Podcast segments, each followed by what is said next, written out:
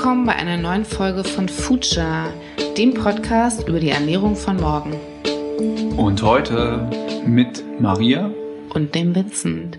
Wir fragen uns, wie 2050, wenn wir laut WHO hier 10 Milliarden Menschen auf der Welt sind, wie wir die alle satt bekommen sollen und das auch noch gesund. Weil bis jetzt haben wir schon 2 Milliarden Menschen, die sind übergewichtig und eine knappe Milliarde von uns, die hungert. Hallo zur neuen Folge und vor allen Dingen zur ersten Corona-kompatiblen Folge von Future. Wir dürfen heute äh, Philipp Fröhlich herzlich willkommen heißen hier im Trisou in München, äh, in Glockenbach auf der Müllerstraße. Müllerstraße. Herzlich willkommen, Philipp. Hi, freut mich. Genau, wie schon gesagt, heute hier im Trisou, unfassbar schön. Äh, Holz nennt man es Vertäfelung an den Decken. Wie nennt man das? Holzinstallation. Holzinstallation, äh, mit denen ja auch schon, oder mit der Bar habt ihr auch schon den einen oder anderen Preis abgeräumt, wenn ich das richtig in Erinnerung habe.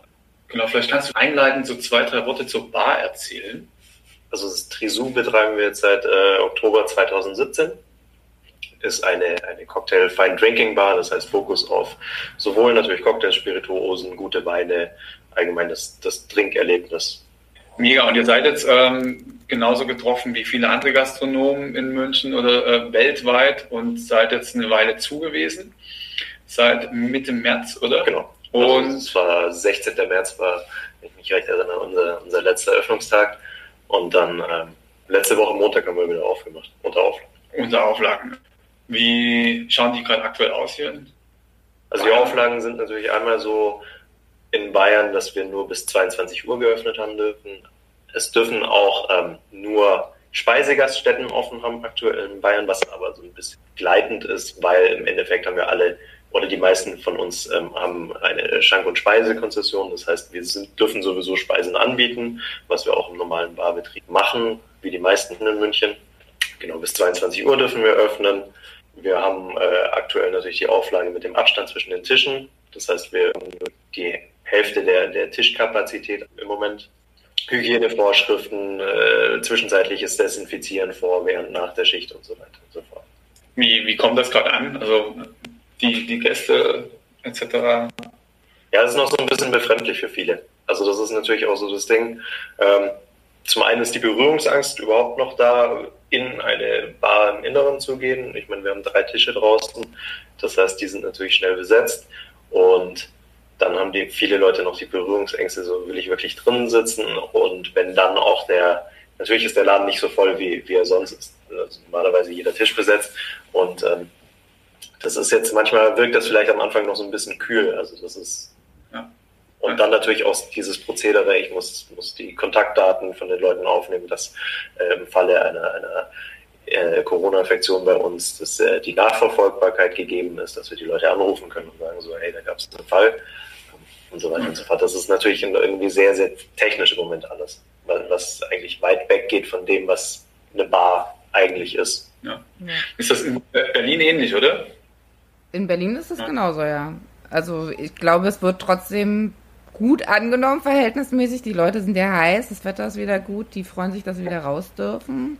Aber ich frage mich, also gerade bei Bars und Kneipen, ich meine, in Restaurants ist es ja manchmal wahrscheinlich gar nicht so ein Problem, den Abstand da zu halten mit den Tischen, aber eine Kneipe und eine Bar lebt ja davon, dass die Leute da eigentlich dicht an dich stehen.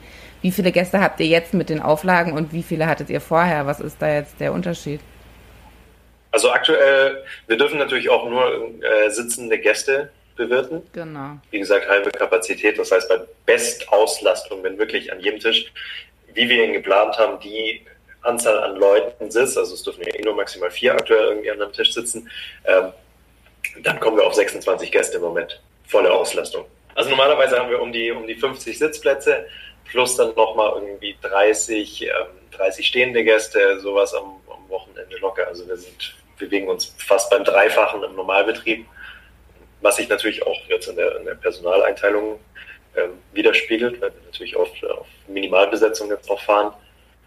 Aber äh, genau, aber der Servicecharakter muss halt gewahrt werden. Genau. Ne? Also meine, es gibt ja genug Kneipen und Bereich dann in Tübingen und Dresden, aber ihr macht ja schon eine wesentlich andere Art von Bar- und Barkultur und Getränkekultur äh, im Gegensatz zum nur nach 15 Kneipe sein. Ja, das wird auch unserem, unserem äh, Anspruch widersprechen, weil ich meine, das Ding, es wird auch eine Zeit nach Corona geben und wenn du jetzt irgendwie so total mit deinem Konzept auch irgendwo ein Stück weit brichst, das ist auch irgendwie komisch. Deswegen der, der Service soll, soll natürlich gut bleiben und, und, und auf die Gäste eingehen. Wir arbeiten aktuell ohne Karte.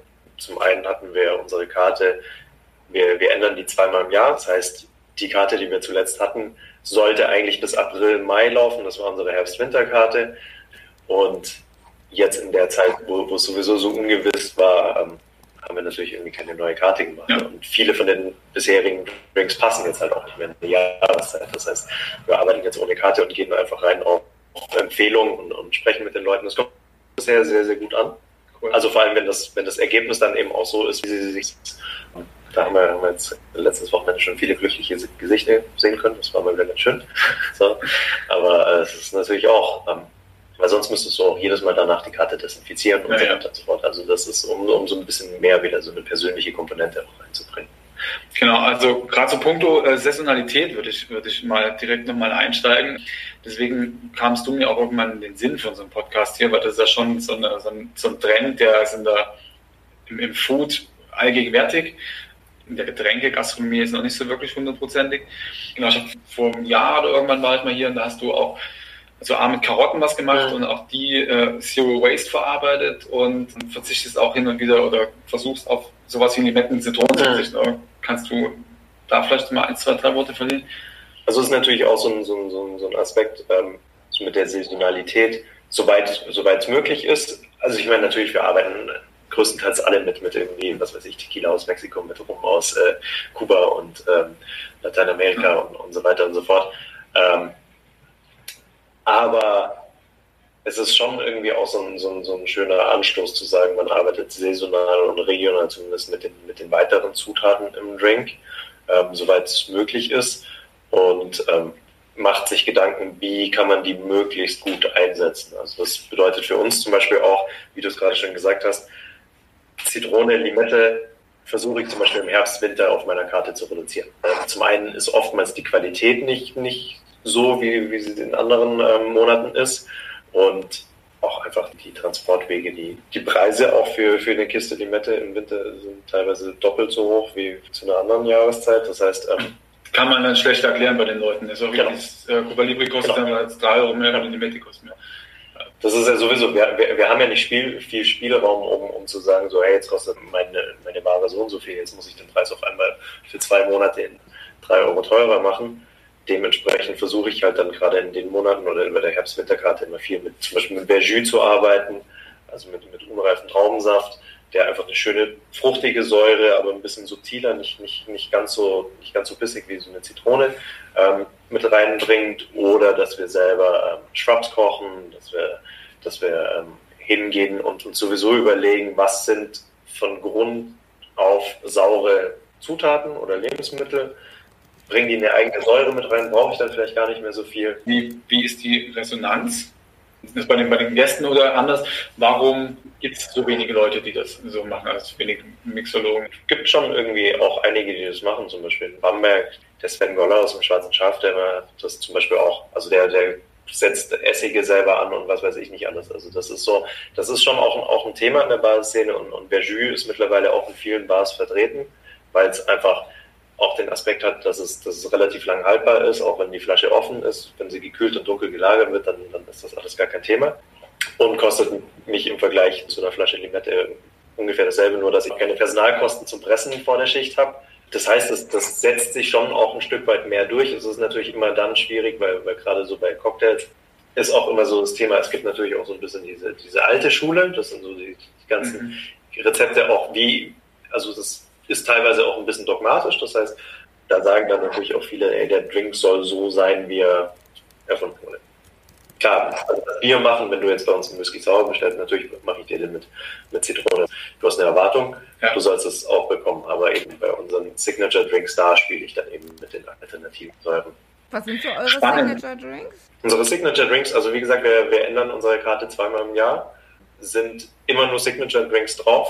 Also Klassiker machen wir einfach auf Nachfrage beziehungsweise Berater, Beratung, je nachdem, ähm, ob wir auch ähm, alle Zutaten da haben dafür. Wir haben zum Beispiel keine Sahne im Haus. Also deswegen, es gibt keine Sahne-Cocktails bei uns. So. ähm, Aber sonst, wenn du irgendwie mit Klassiker XY kommst und wir die Zutaten da haben, dann machen wir das immer. Aber unsere Signatures sind, wie gesagt, saisonal, regional geprägt, dass wir uns ähm, am Anfang, wenn wir die Karte entwickeln, dass wir uns Gedanken machen, was passt in die Jahreszeit, welches Obst, welche Kräuter und so weiter und so fort und dann daraus eben die, die Drinks entwickeln. Habt ihr Eier? Benutzt ihr Eier? Eier, wir, wir benutzen pasteurisiertes Bio-Eiweiß hat auch einfach so den Effekt, dass es ähm, im Umgang leichter, es ist haltbarer, man, man schmeißt nicht die ganze Zeit irgendwie das Eigelb wieder weg, was eben in den meisten Fällen so geschieht. Also die wenigsten ähm, verwenden das dann weiter, weil es auch, also es gibt ein paar wenige Drinks, wo du überhaupt Eigelb äh, verwendest. Und, ähm, kannst du ein Eierlikör selber machen. Genau, kannst ein Eierlikör. Machst im Sommer auch nicht. Also deswegen.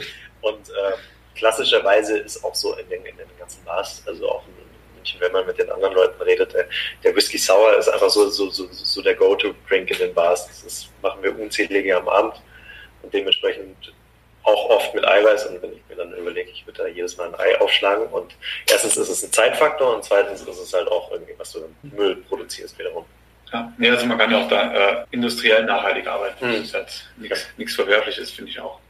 Ähm, nee, spannend. Wir hatten jetzt gerade schon mal diesen, diesen kurzen Berlin-München-Ding, so. Also jetzt zu Corona-Zeiten sind wir uns da sehr ähnlich. Ähm, Im Vorgespräch hatten wir das Thema Barfood schon mhm. mal ganz kurz. Ähm, also wir sind ja jetzt hier gerade zu zweit in München, Maria ganz alleine in Berlin. Ähm, deswegen sage ich mal, wir hier äh, kennen das Phänomen, dass man in die Bar kommt und nicht sagt, ich hätte jetzt einfach drei, vier Bier und ein Doppelkorn, sondern es wird auch immer nach, nach äh, Barfood gefragt. Und da ist halt die Frage von mir an dich, Philipp, äh, was glaubst du, warum das äh, nachgefragt wird? Ich weiß gar nicht, wo das, wo, wo das tatsächlich so herkommt. Also man, man hat natürlich alteingesessene Bars, die auch Vorreiter irgendwie für unsere Szene sind, wo es halt seit, seit dem ersten Tag was zu essen gibt. Also schau dir Schumanns an. Schumanns ist mittlerweile, ich meine, der Charles sagt, sagt selber, dass es, dass es mehr ein Restaurant oder bis zu einer gewissen Uhrzeit ist es ein Restaurant und dann wird es zu einer Bar. Also das ist so. TV-Teller. Genau, TV-Teller kennt jeder in München. Das ist, ähm, Was ist das? Oder das, Das ist einfach so ein, so ein Schnittchenteller. Schnittchenteller. Genau. TV. So, TV, ja. Genau, TV. der Fernsehteller. Ah. Oder im Gabani hast du das Gulasch und, und, und, solche Geschichten. Also das ist einfach, du hast so, so, so diese, diese, diese Platzhirsche und die bieten Essen an und das ist, glaube ich, da, wahrscheinlich ist daraus auch irgendwo so eine, so für, für Bars auf dem Niveau diese Erwartungshaltung. Äh, also entstanden. wenn du mitspielen möchtest, da, genau. dann genau. machen wir Gulasch oder Stulle genau, da musst du was anbieten.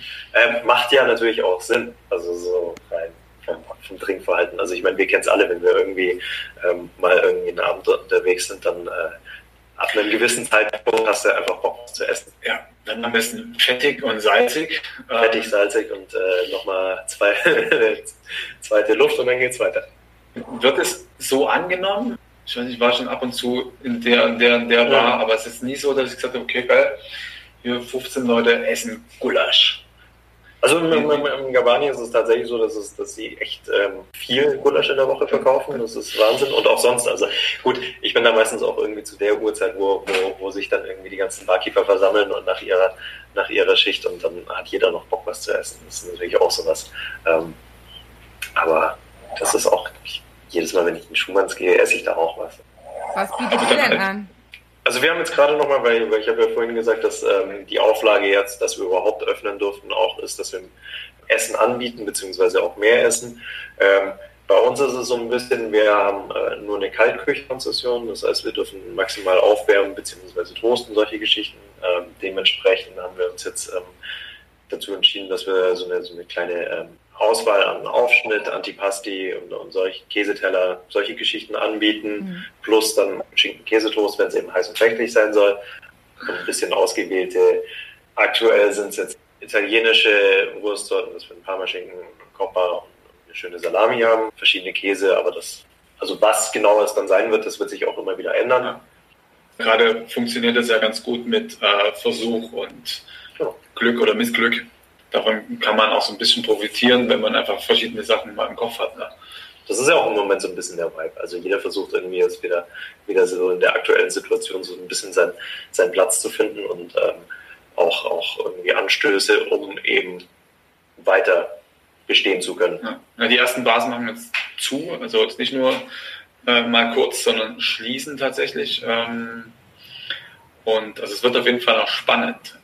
Weiterhin. Ja, weil du gerade gesagt hast mit dem Essen. Also in Berlin ist auf jeden Fall ein Trend, den ich hier beobachte, dass einige Bars zu ihren Cocktails auch so ein kleines Food Pairing anbieten. Also, mhm. Keine Ahnung, so fancy Popcorn gibt's ganz oft.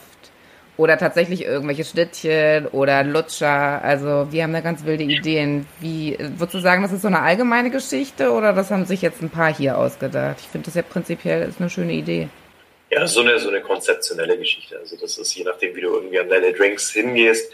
Natürlich gibt es irgendwie diese, diese Food Pairing Komponente. Andere machen machen es mehr, dass sie, dass sie mehr irgendwie auf das Garnisch nochmal auf, eingehen und, und so. Also Sachen, die einfach den, den Drink begleiten, beziehungsweise auch gegebenenfalls nochmal hervorheben. Das ist, glaube ich, einfach so der, der Hintergrund. Also wenn du gerade in Berlin sagst, zum Beispiel im, ähm, im Provokateur, die hatten auch irgendwie bei ihrer, bei ihrer ersten Karte hatten die wirklich zu jedem Drink hatten die dann immer so ein kleines, kleines Food Pairing noch dabei und dann, dann viel, viel eben selbst gemacht. Sei es jetzt irgendwie ein kleines Jerky gewesen oder was weiß ich und dann viel dazu erzählen können das ist schon auch immer ein, ein cooler, cooler Moment und ähm, das ist auch so, eine, so, eine, so, ein, so, ein, so ein Ansatz eben bei dem, du hast einen Drink und du machst einen Garnish dazu und das Garnish beziehungsweise irgendwie das Food Pairing muss halt immer zu dem Drink passen. Kann man sich aber auch schnell verkopfen, oder? Ja. Was ist mit Zero Waste? Also, keine Ahnung, die Vorgabe ist ja zum Beispiel keine Plastikstrohhalme mehr mit der Zeit oder viele Bars verzichten ja mittlerweile auch auf die kleine Papierserviette unter dem Glas. Wie macht ihr das? Also bei uns ist es auch, wir, wir, wir versuchen bewusst zu arbeiten, versuchen darauf zu achten. Trinkhalme benutzen wir sowieso schon irgendwie die ganze Zeit nicht. Wir hatten ganz am Anfang hatten wir so ein paar Papiertrinkhalme ähm, für die Leute, die es gar nicht verkraften ohne. Es gibt ja da auch verschiedene Alternativen, irgendwie Glas, äh, es gibt jetzt welche aus Bambus, die du auch irgendwie in der Spülmaschine schmeißen kannst und so weiter und ja, so fort. Ob das so hygienisch ist, also das äh, stelle ich immer so ein bisschen Genau, aber ähm, bei uns ist das eh, also auch so von der von der von der Denkweise eigentlich ähm, sollst du deinen Drink nicht mit einem Strohhalm trinken, weil dann bist du so weit allein mit deiner mit deiner Nase entfernt von dem Drink und, und, und so das ganze Olfaktorische nimmst du dann gar nicht mehr wahr, weil du irgendwie 10 Zentimeter über deinem Drink hängst. Ja. Und wir machen uns ja Gedanken darüber, wie riecht der Drink, was machen wir als Garnisch noch dazu. Und wenn ich irgendwie frische Kräuter irgendwie auf den Drink und dann bist du so weit weg, dann, dann, dann macht das halt keinen Sinn. Genau, also Zero Waste, das Thema, wir versuchen natürlich irgendwie so die Sachen, wenn wir Orangen abzesten und jetzt im Moment den Saft dann nicht zwangsläufig brauchen, dann dörren wir die durch, dass wir die eben noch dann als Garnisch benutzen können oder dann später gegebenenfalls nochmal einfach zu einem Sirup verarbeiten können.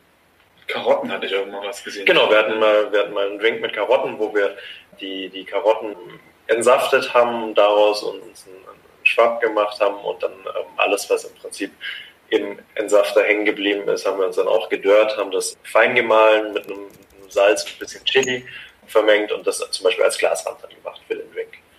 Dass man einfach so die, die, die Sachen wiederverwendet, die man hat. Ja, vielleicht für alle, die es nicht wissen, also ich, ich kenne persönlich Shrubs erst seit zwei, drei Monaten aus Kopenhagen viel, was für die, die es genau von unseren ähm, Zuhörern nicht wissen, ganz kurz in einem Satz. Shrubs ist sind im Prinzip so, so eine Art Fruchtessige, dass du hingehst und, und, und frische Früchte mit, mit Essigen eben ansetzt und dadurch auch eine Haltbarkeit hast und eben auch diese Säurekomponente. Da kannst du quasi alles machen, was Fruchtsäure hat. Also genau. genau. Äh, mega lecker, kann man nur empfehlen. Also brauchst ein bisschen Zucker, ein bisschen Essig, ein bisschen, ein bisschen Frucht und dann kannst du dir eben da schöne Sachen draus machen. Einen anderen Trend, den ich in Berlin beobachte, auch gerade in der Gastronomie, sind äh, tatsächlich auch zu ganzen Menüs alkoholfreie Getränkebegleitung. Merkst du das? Also okay, du, ihr seid in Bayern, da zählt ja Bier nicht mal als Alkohol. Das Bier ein Grundnahrungsmittel bei uns. Aber so kurz vor Corona hat auch die erste deutsche alkoholfreie Bar hier in Berlin aufgemacht. Ist das ein Trend, den du bemerkst? Steigt die Nachfrage bei Gästen nach wirklich guten alkoholfreien Drinks? Also wir bieten sowieso immer im Rahmen unserer Karte zwei, drei alkoholfreie Drinks an die werden auch regelmäßig bestellt. Die sehr lecker sind, by the way. Vielen Dank. Weil natürlich die Nachfrage auch da ist. Ich muss sagen, in Bayern ist das oftmals so ein bisschen, ein bisschen ähm, phasenweise. Also ich meine, wir leben in Bayern, das heißt natürlich zur Fastenzeit werden die viel bestellt und auch irgendwie so klassischerweise im Januar oder, oder kurz nach der Wiesen, solche Geschichten. die Nachfrage nach jetzt so Produkten wie, wie alkoholfreie Gins, wobei der Begriff an sich eigentlich schon irgendwie so eine, keinen Sinn macht, aber, aber gut. Hier nicht, wirklich gegeben, weil aber auch nicht viele Bars das überhaupt anbieten. Also das ist, das ist natürlich auch so was, würden wir es bekannter machen, dann wäre wahrscheinlich auch die Nachfrage höher. Aber die Tendenz geht auch gerne mal zu, zu eben leichteren Drinks. Deswegen haben wir in, in den letzten Jahren auch so Geschichten wie Wermut, Portwein und so weiter gut an, an Boden gewonnen im Baralltag beziehungsweise auch am Abend, dass, dass die Leute mit was ein bisschen leichterem starten wollen. Also es geht ein bisschen hin zum einem bewussteren Konsum und äh, weniger sich einfach mal sinnbefreit zu rebooten. Gibt aber natürlich genauso oft irgendwie die Leute, die sagen so, ja Mensch, mein, mein Drink schmeckt ja gar nicht nach Alkohol, ist mhm. da überhaupt was drin? Mhm. Da kannst du da ein bisschen mehr reinmachen. Also das ist so, ja. es, gibt, es gibt nach wie vor beides und das ist aber... Ähm, also ähnlich wie beim Essen. Ne? Genau. Beim, es gibt so diese absoluten, nicht Meat Lover, sondern diese Gear Meat, Menschen mhm. und dann gibt es Leute, die, ähm, also ich vergleiche auch diese, diese, diese alkoholfreien Gin-Sachen immer so. Man kann alkoholfreie Drinks machen, die man mhm. vegetarische Gerichte machen kann man kann sie aber auch mit einem Substitut machen, ne? wie eine ist wie Wurst. Mhm. Und dann den genau, ein vegetarisches Schnitzel. Genau. Ja. So. Das ist also. Am Ende des Tages habe ich, habe ich jetzt gerade bei denen eben auch nicht unbedingt das. Ich finde es schwierig, weil, weil gerade zum Beispiel bei, bei, bei der einen oder anderen äh, alkoholfreien äh, Spirituose heißt dann auch so auf gar keinen Fall pur probieren.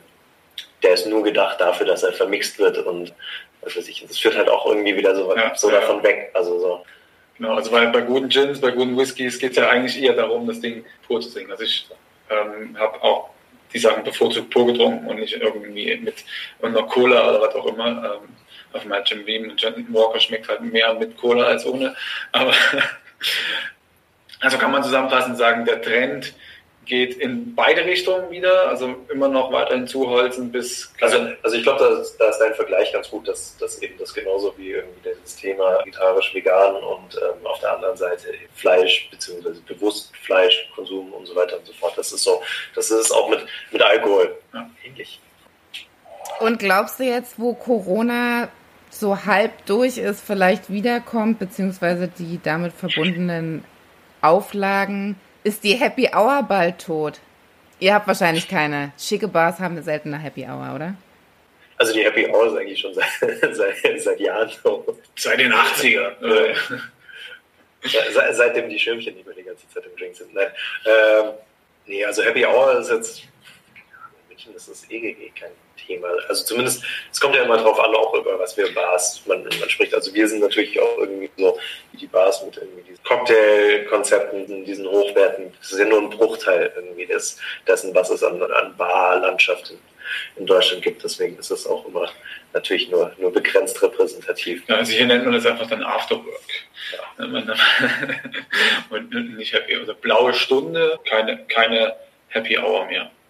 Demnach. Also ich habe schon lange keine Werbung gesehen. Ähm, doch, bei, da bei, ums Eck vom Home ist, ähm, war da noch so ein Thai bis vor kurzem. Ah, okay. die, haben, die, haben, gerne mal Happy Hour mit Schirmchen gemacht. Mhm. Also es gibt in Berlin definitiv auch gute Bars, die haben das. Also das machen die halt dann. Mhm. Wären jetzt normale Öffnungszeiten, gerade am Wochenende haben die ja bis Open End, aber dass die dann wirklich sagen, so von sieben bis neun oder so, kriegst du dann schon aber manchmal die Drinks günstiger. Berlin hat auch ein bisschen ein anderes Trinkverhalten, glaube ich. Oder? Ich glaube, das liegt auch daran, dass, dass, die, dass die München nicht, ähm, die gehen nicht direkt nach der Arbeit in, in, in eine Bar. Also das ist meistens, es fängt dann immer erst wieder später an. Das ist so, du hast da immer so eine, so eine Lücke dazwischen. Ja, man setzt sich die Tinder-Dates erst ab 2030. Ja. Und dann wird es interessant. nee, aber zum Beispiel ähm, fünf oder sowas, also hier gerade die Müllerstraße ist zum Beispiel zwischen, zwischen, zwischen 7 und 19 Uhr eher, eher leer. Ja, nee, das stimmt. Also das ist äh, generell in München ein Problem für die Gastronomie auf jeden Fall. Nicht für den, für den Konsumenten. Also die Biergärten sind meistens voll. Ne? Das ist eher so das Afterwork. Also zumindest im Sommer gerne mal. Und dann in den Bars startet es immer ein bisschen später erst. Habt ihr denn während der Schließzeit, habt ihr was gemacht? Also es gab ja, es gibt ja super viele Initiativen für die Gastro allgemein. Auch die Bars haben relativ schnell nachgezogen. Hier in Berlin haben einige einen Cocktail-Lieferservice angeboten, aber oder auch jetzt immer noch, dass es so ein Takeaway ja. gibt für die Leute, denen das zu suspekt ist, sich doch in den Laden reinzusetzen? Wir haben keinen Lieferservice angeboten, weil auch so andere, andere Bars, mit denen ich oder mit den Betreibern, wo ich gesprochen habe, die haben, die das angeboten haben, die haben gesagt, das ist natürlich irgendwie mit wahnsinnig viel Aufwand verbunden und da überhaupt auf, auf schwarze Zahlen zu kommen, war auch teilweise relativ schwierig. Bei manchen funktioniert es wunderbar mit, mit To-Go-Geschäft. Hier in der, in der Ecke gibt's auch ähm, eine Bar, die, die hauen Slushies einfach raus. Das ist gut, also funktioniert krass. Die sind aber auch so, so einmal in Schruckweite von der Isar.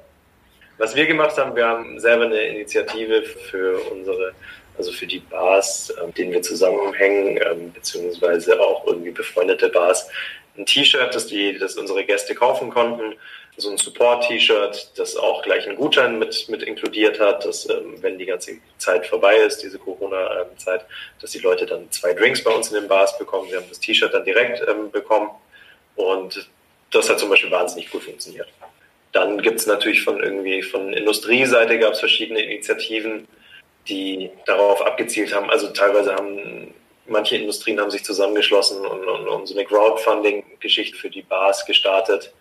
Andere haben mit Care-Paketen uns unterstützt, haben uns, äh, schicken uns Ware zum Start jetzt auch wieder, um zu sagen, so, hey, wir versuchen, dass ihr erstmal irgendwie eure, euren Wareneinsatz niedrig halten könnt und, und überhaupt wieder ankommt. Aber es gibt natürlich auch irgendwie genug Bars, bei denen das mit dem äh, To-Go und Liefern wahnsinnig gut funktioniert. Also, wo, wobei, also wenn ich mich hier mal so umschaue, hier geht es halt schon auch viel um Atmosphäre. Ne? Genau. Ähm, also wenn, das ist man, viele, viele, ich vergleiche jetzt mal mit einem Sterneladen in der, in der, in der Food-Branche. Äh, viele Sterneläden haben halt einfach nichts gemacht, weil mhm. es geht um um das Erlebnis und um das Ding um den Teller. Und ich meine, du hast vor uns davon gesprochen, keine Trinkhalme zu nutzen, weil du musst das Ding einfach auch riechen, um das ja. Um die Komplexität zu verstehen. Ähm, und da verstehe ich, dass, dass du sagst, okay, pff, nee, das macht halt.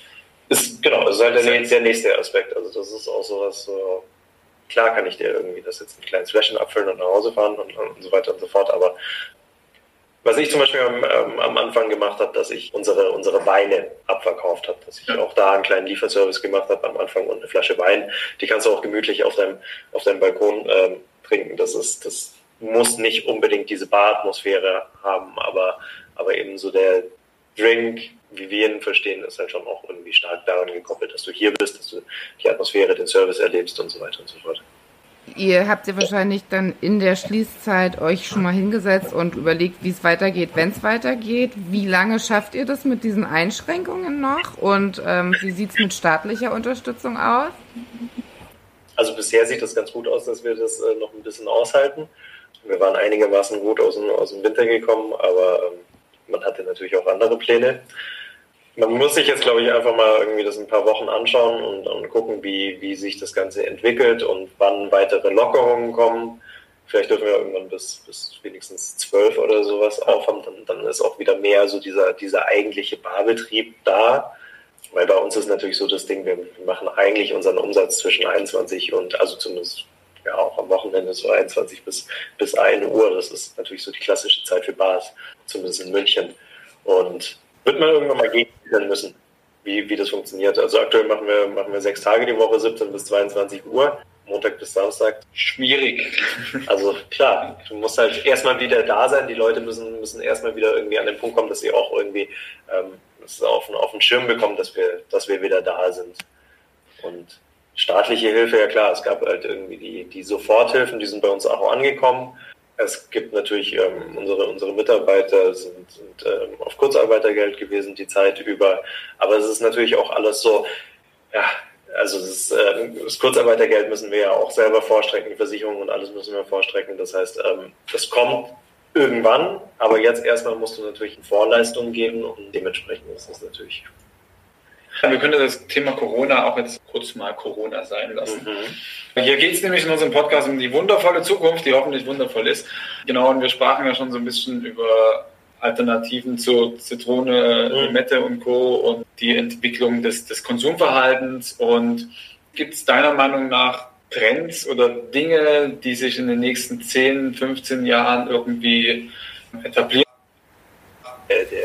Der, der Konsum ist, also das ist ja eine schöne Entwicklung der letzten Jahre, dass ja auch der, Alkoholkonsum bewusster geworden ist, beziehungsweise dass die Leute auch einfach mehr Grundahnung mitbringen. Also dass das einfach so die, man beschäftigt sich damit, was trinke ich und möchte auch ein bisschen mehr darüber erfahren. Das ist halt schon so, ein, so eine Momentaufnahme. Wurde im Prinzip auch losgetreten durch diesen ganzen Gin-Hype. Auch wenn der meistens irgendwie den, den meisten Barleuten so ein bisschen auf den Keks geht, weil es halt immer nur, nur Gin, Gin, Gin, Gin, Gin ist. Aber ähm, damit war halt so ein Auseinandersetzen mit, was, was, was trinke ich eigentlich, was hat ihr noch und die Aufgeschlossenheit auch irgendwie für Sachen auszuprobieren. So ist, ist deutlich stärker geworden.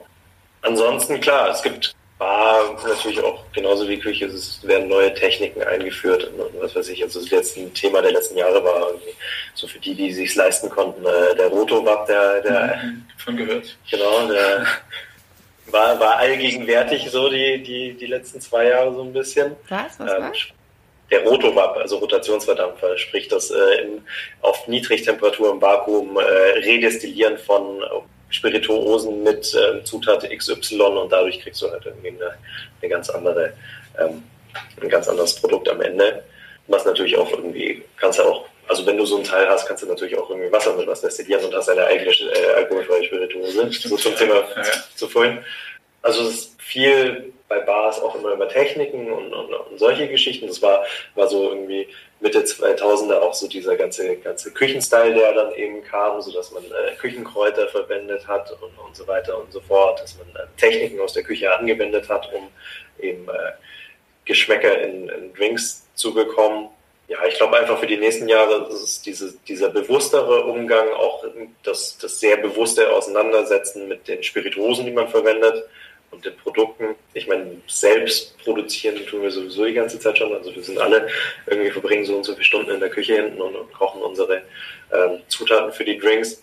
Aber da wird es schon weiter hingehen, oder? Also, meine, es wird jetzt wahrscheinlich in sowas wie einem, wie heißt dieses Ding auf der Türkenstraße, Sausalitos. Also, ja. genau, das, also sowas wird es wahrscheinlich im Sausalitos nicht geben. Äh, nee. Äh, aber, aber was halt bei den Bars auch so ein Thema ist, was, ähm, was so ein sehr zukunftsträchtiges Thema aktuell in, in gerade Bars, Nachtleben und so weiter, allgemein Gastronomie, ist halt auch so dieser bewusste Umgang mit den personellen Ressourcen. Also mhm. es wird immer wichtiger, auch den Ausgleich für die Leute zu schaffen und irgendwie so diese Work-Life-Balance ist jetzt sogar auch mal irgendwie so in, in der Nacht angekommen. Ist in der Bahn, also damit beschäftige ich mich auch so ein mhm. bisschen in äh, Küchentechnik und ein sehr spannendes Thema, wie, wie man sowas dann später umsetzen kann.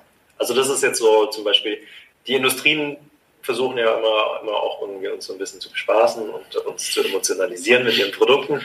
Und ähm, da geht jetzt auch mittlerweile so stärker der Fokus hin, dass man schaut, was kann man. Es geht nicht mehr darum, hey, es ist 9 Uhr morgens, ich drücke dir einen Drink in die Hand und wir, wir machen uns den ganzen Tag voll, sondern es ist mehr so, es werden ähm, sportliche Anreize geschaffen, es werden irgendwie, also es gab von, von, von Campari jetzt irgendwie vor ein paar Jahren mal so dieses Campari, Campari Care, wo sie irgendwie uns ähm, ausgemessen haben mit irgendwelchen unter medizinischen Aspekten. Wir haben, äh, haben Sensoren an uns äh, befestigt und wir haben geshaked und sie haben gesagt, was wir falsch machen, was wir richtig machen. Das ist auch so eine halt. Genau, so auch so, so Stressmomente eben auf Nackenmuskulatur, Schultermuskulatur, so diese typischen Wehwehchen, die halt äh, die man hat, wenn man äh, den ganzen Abend steht und irgendwie da oben shakt oder da oben oder was weiß ich, dann ähm, und, und einfach Impulse gesetzt, wie könnt ihr das besser machen. Und das ist, das ist so ein bisschen so ein, auch so diese, diese ähm, mentale Geschichte im Moment. Das ist, mhm. Da geht es ganz, ganz stark in die Richtung. Klar, also wenn du Schmerzen hast irgendwie am Körper, dann strahlst du auch was ganz anderes aus. Mhm. kannst du auch ganz anders mit oder gehst dann auch anders mit den Menschen um. Also könnte, könnte man sich für die Küche auch mal überlegen, also gibt es wahrscheinlich auch, aber mal mehr. Ja, auch so, so Barkeeper-Sport und äh, Boxen zum Beispiel in München. Genau, ja, genau. Boxen ist so das, äh, das Münchner Ding, was man als äh, Barkeeper zum Ausgleich macht. ansonsten gibt es mittlerweile Barkeeper-Yoga und was weiß ich nicht alles. Also es ist schon so, so dieses bisschen Mental Health. Genau, bisschen gesund, bisschen, bisschen stabiler im Kopf. Ja, das ist äh, sehr, sehr zuträglich. Mhm. Bei uns gibt es Bier-Yoga. Ja. Und sag ja, mal, kann man sagen, gibt es so Länder, ich würde jetzt spontan mal auf die USA gehen, die Vorreiter sind so im Thema Bar? Oder zum Beispiel in Australien gibt es ja da auch so, ich weiß nicht, ob die ein Paar sind, ein Mann und eine Frau, die so total die ersten waren, die dieses Zero Waste Ding so nach vorne gebracht haben. Also schaut man irgendwo hin und guckt und inspiriert sich? Ja, klar. Also du schaust immer irgendwie, was, was machen die anderen ähm, auch so ein Stück weit. Da gibt es natürlich, ähm, natürlich immer so die, die Ballungszentren für Bar Barkultur, wie jetzt irgendwie New York, London, ähm, viel mittlerweile eben aus Asien und auch eben, wie du schon sagst, aus, aus Australien kommen auch die Trends. Man muss bei der, an der Stelle auch immer so ein bisschen so eine Lanze für, für, die, für die deutsche Barkultur brechen, weil ähm, die ist enorm fortschrittlich und, und irgendwie setzt wahnsinnig viele Impulse, ist international immer sehr, sehr stiefmütterlich behandelt. Also wir kriegen, wir kriegen ähm, relativ wenig ähm, Aufmerksamkeit, was man immer so auf diesen besten Listen und so weiter und so sieht. Da gibt es dann vielleicht ein, zwei Bars, ähm, die es da überhaupt drauf schaffen, aber eigentlich arbeiten wir alle also auf, auf wahnsinnig hohem Niveau und unterstehen vielen anderen Bars in, in den anderen europäischen und internationalen Städten in nichts nach. Klar, es gibt auch gibt natürlich immer so, so, so, so Vorreiter und auch Persönlichkeiten, die, die das natürlich verkörpern. Irgendwelche, die Koryphäen der Szene, die dann, wenn die eine Bar aufmachen, schaut natürlich jeder hin. Was machen die jetzt da? Wäre das ein Ziel, irgendwann mal in der Richtung eine Koryphäe zu sagen? Charles Schumann, wer das, ist, das, ist, das, ist das jemand, wo man hinterher einfach sollte? Also das eigentliche Ziel ist ja so, so, so warum macht man eine Bar auf? Natürlich einmal aus der Liebe irgendwie für, für, für die Materie, also im Optimalfall.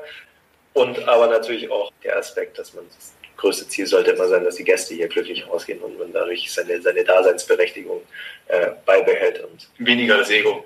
Genau.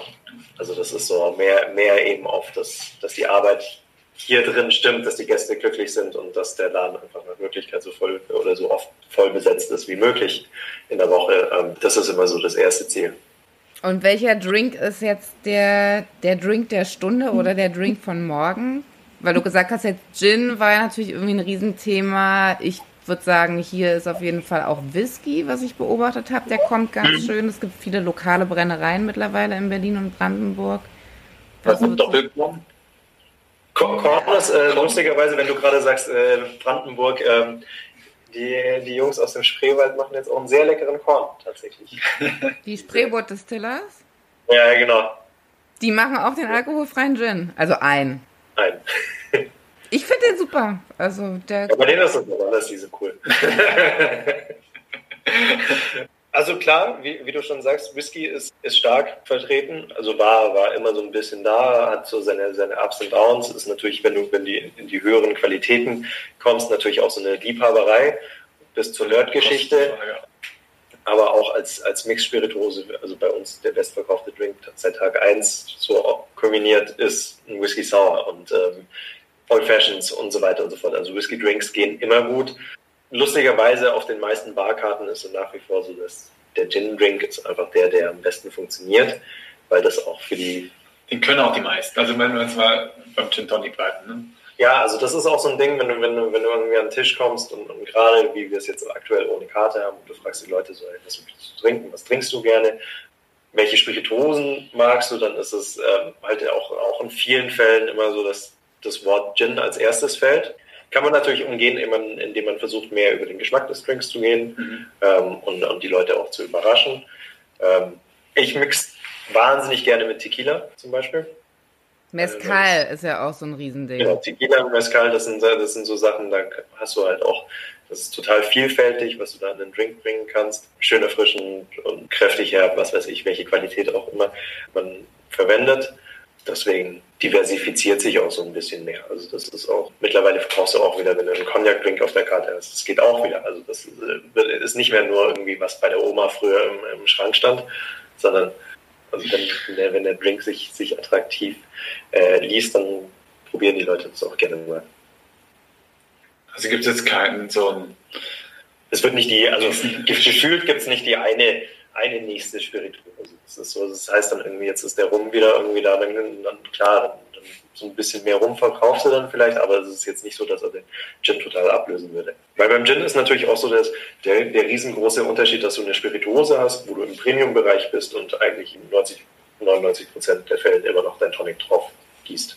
Also es ist natürlich viel, viel zugänglicher, ja. als, als irgendwie dich mit, äh, mit einem Cognac-Schenker hinzusetzen also finde ich jetzt wesentlich sexier als ähm, ein Gin Tonic, aber und über 40 Prozent pur zu trinken. Muss man auch mögen. Also man, genau, es ist auch so ein, so ein Reifeprozess. Also vor, vor 20 Jahren jemand mit einem äh, 17, 18 und jemand mit einem Whisky kommt, der torfig ist, äh, da rennen die Leute weg. Man muss sich da auch in, in den Geschmacksprofil ein bisschen entwickeln. Genau, da, da musst du dich ja auch reintrinken. Also da musst du auch irgendwie die Muse haben zu sagen, so, hey, du, du probierst dich jetzt mal rein und findest den Weg dazu. Klar, es gibt auch irgendwie, gerade wenn man von torfigen Whisky steht, spricht leicht getorfte und dann gibt es aber auch so Brecher, die, die schmeckst du noch fünf Tage danach und obwohl du dir schon 10 bis 15 Mal die Zähne geputzt hast, so ungefähr. Also das ist, aber im Prinzip ja same, same mit, mit, mit Wein und was weiß ich. Also ich meine, die wenigsten starten mit Rotwein. Ja, vor allen Dingen nicht mit trockenen. Ja. Genau. Also es bleibt sozusagen interessant auf der ganzen Ebene. Dann würde ich sagen, Maria, mhm. Wir müssen jetzt rausschmeißen. Und ich, ich habe meinen Spickzettel nicht. Ja, genau, nämlich, wir haben, also ähm, normalerweise reden wir ja ganz viel über Essen und ab und zu mal über Getränke, neulich noch das Wasser. Aber wir machen das jetzt trotzdem mit dir so. Wir haben nämlich noch unsere fünf Future-Fragen zum Schluss. Und ach, mhm. aber eine Frage habe ich trotzdem noch vorher. Wie, viel, wie oft trinkst du dann selber noch? Genehmigt man sich als Barkeeper auch jeden Abend einen Drink oder? Kann ich rausschneiden damit. Also, nee, also, je, also jeden Abend nicht. Bei mir ist es eigentlich so, dass ich, dass ich sage, dass ich unter der Woche nichts trinke. Komplett und ähm, gegebenenfalls am Wochenende dann irgendwie zum Feierabend noch irgendwie ein, zwei, drei Bier. Aber ähm, ja, also ich habe jetzt in den zwei Monaten Corona wahrscheinlich mehr getrunken als davor in, äh, in den ganzen Jahren hin, hinterm Tresen, weil man einfach dann eher so, hey, zu Hause mal ein Bierchen, mal ein Wein und so weiter. Ist ja Wochenende Genau, ne? ja, war, war, war jetzt zwei Monate Wochenende. ähm, aber sonst, sonst schaffst du auch ein zweites Pensum gehabt. Deswegen eher, eher weniger. Und so kenne ich es eigentlich auch von vielen Kollegen, dass die gerade während der Schicht, also klar, du setzt dich irgendwie danach am Tresen und, und lässt das Ganze nochmal ein bisschen Revue passieren redest noch ein bisschen, bevor du nach Hause gehst, kommst erstmal ein bisschen runter, trinkst ein Bier dazu, vielleicht mal einen kleinen, kleinen Whisky noch nebenher, aber dann, dann ist es auch gut. Genau, machen wir nochmal die genau. Future-Fragen. Bei uns gibt es ja immer zum Schluss nochmal die fünf Future-Fragen, die würden wir dir auch gerne stellen. Die gehen jetzt tatsächlich mhm. mehr aufs Essen, aber vielleicht machst du trotzdem mit. Und zwar, die erste ist, was gibt es bei dir heute zum Mittag? Das ist eine gute Frage. Das weiß ich noch gar nicht. Habe ich vielleicht so ein paar frittierte Chicken oder so, so Hähnchenteile. Ja, vielleicht, vielleicht gehen wir nach vorne zum Drunken Dragon, äh, dessen sind ein paar Hähnchenteile. Stimmt, haben jetzt auch mit. Mhm. Also, Fried Chicken ist, erlebt ja gerade auch wieder so eine, so eine krasse Renaissance. So, also das ist, wir haben ja jetzt hier in München unseren, äh, unseren Zwei-Sterne ähm, Fried Chicken Laden. Jupp. Hat Berlin nicht, wa? Doch, Tim Raue macht auch, macht auch Lieferservice. Ja, macht Panda. Nee, was macht der? Genau, da kannst du jetzt auch die Klopse, die kriegst du jetzt auch, beziehungsweise gab es jetzt als Zugang. In ekelhaften Styropor verpackt. Das habe ich, fand ich nicht in Ordnung, was er da gemacht hat, der Herr Raue. Äh, okay, also genau, also Mittag gibt es dann das quasi? Fried Chicken. Und was glaubst du, wie wird dein Mittag 2050 aussehen? Mein Mittag 2050. Wir, wir, wir haben vorhin schon, äh, 2020, ja, wir haben vorhin schon ein bisschen äh, gewitzelt. Äh, ich glaube, da sitze ich auf einer, sitze ich irgendwo auf einer Alm und esse was aus meinem Garten oder so. Sehr gut. Und jetzt gibt es ja von der WHO die Zahl, dass wir dann ungefähr 10 Milliarden Menschen sein werden. Was glaubst du, was essen die? Oder trinken? die, die 10 Milliarden werden hoffentlich keinen Alkohol trinken. ja gut, das, das ist ja eh so ein Grundproblem. Wie ernährst du unsere wachsende Bevölkerung? Das ist ja jetzt schon ein riesengroßes Problem, deswegen. Gar nicht. Der Typ hier sagt wahrscheinlich in Senken. Nee, äh, sage ich tatsächlich nicht. Ich, ja. wurde, ich, wurde, ich wurde noch nie gefragt. Ähm, nein, aber ich bin ja großer Verfechter von diesem Buch Soylent Green, mhm. beziehungsweise äh, die, die überlebten. Und ich glaube, also heute aktuell ernähren wir uns großteils von Soja und Mais und das mhm. werden wir auch, glaube ich, in 30 Jahren. Ne? In welcher Pastenform auch immer. Und ein bisschen In-vitro-Beef. Genau, und da wären wir auch schon bei der letzten Frage. Das kannst du auch gerne nochmal auf die Bar-Szene adaptieren. Was sind so die drei vielversprechenden Zutaten und Lebensmittel für die Zukunft, deiner Meinung nach? Ja, äh, tatsächlich, also Mais finde ich, find ich wahnsinnig spannend, weil ich war vor kurzem noch in Mexiko und äh, habe Mais gegessen, wie ich ihn davor noch nie gegessen habe. Kann ich mir vorstellen. Eigentlich wiederhole ich eh das, was du Mais und so Und äh, für, wenn, wenn wir im Getränkekontext bleiben, Wein. Also Wein, weil ich glaube auch durch das in, in den nächsten Jahren ganz andere Weinbaugebiete dazukommen werden. deswegen wird das, glaube ich, auch nochmal. Und ich meine, wir sind jetzt schon so, dass das Naturwein ein wahnsinnig spannendes Thema ist und auch immer mehr kommt und wird, glaube ich, auch noch mehr Boden gut machen. Und die Briten bauen jetzt ja auch, ne? An Weine und so. Also das ist, habe ich noch nicht gelesen. Spannend. Nee, cool. Bist du glücklich, Maria, mit den Antworten? Ja, alles super. Ja. Und Naturwein, genau, das hatte ich vorhin auch noch überlegt, kurz zu fragen. Habt ihr den dann hauptsächlich bei euch auch in der Bar schon im Angebot? Also hier in Berlin, jedes gute Restaurant hat eigentlich per se nur noch Naturwein auf der Karte, ob man ihn mag oder nicht. Also bei uns ist so, wir haben ähm, alle unsere Weine, die wir hier anbieten, sind ähm, bio, biodynamisch, Demeter und wir haben auch ein paar, paar Naturweine, Petnuts und sowas da weil es auch einfach ein krass spannendes Thema ist. Und das, ist das ist natürlich auch immer, immer viel Redebedarf. Also muss den Leuten natürlich ja. schon auch sagen, der, der, Achtung, der könnte am Anfang ein bisschen stinken. also gerade bei dem Petnut, den wir haben, der braucht ein bisschen Zeit, dann wird er etwas gefälliger, aber wahnsinnig spannendes Thema. In München ist es noch so ein bisschen durch, durch unsere Nähe und die Leidenschaft der Münchner an den Gardasee zu fahren, äh, muss man jetzt erstmal noch den, den Luganer ein bisschen mehr verdrängen, aber, aber du merkst es in der, Zeit. Genau, in der, in der gehobenen Gastro und in den gehobenen Bars. Und ich meine, hier, wenn man sich das, das Mural anschaut, ich meine, die gehen komplett auf Natur rein und, und definitiv ein Thema. Bestimmt mal eine neue Folge wert, Vincent, oder? Naturwein auf jeden Fall. Vielleicht hast du da bei Gelegenheit auch noch Gesprächspartner um die Ecke. Ja, super, vielen Dank. Ich bin glücklich. Ich bin auch total glücklich äh, und vor allem bin ich auch langsam hungrig, jetzt um aus dem Fried Chicken ähm, Dann verabschieden wir uns noch, äh, weil wir so nett sind und bedanken uns recht herzlich beim Philipp. Sehr gerne. Danke, Philipp. Schön, dass wir gesprochen haben. Und dann bis bald und zum nächsten Mal. Tschüss. Ciao. So, das war's mal wieder mit einer Folge Future. Schön, dass du dabei warst. Wenn du irgendwie Anregungen hast oder meinst, du kennst wen, den wir unbedingt mal vors Mikrofon holen sollten, äh, schreib uns einfach. Und hinterlass uns natürlich super gerne eine Bewertung, vertag uns, schenk uns Sterne und drück den Abo-Button. Vielen Dank fürs Zuhören. Bis zum nächsten Mal. Bis die Tage.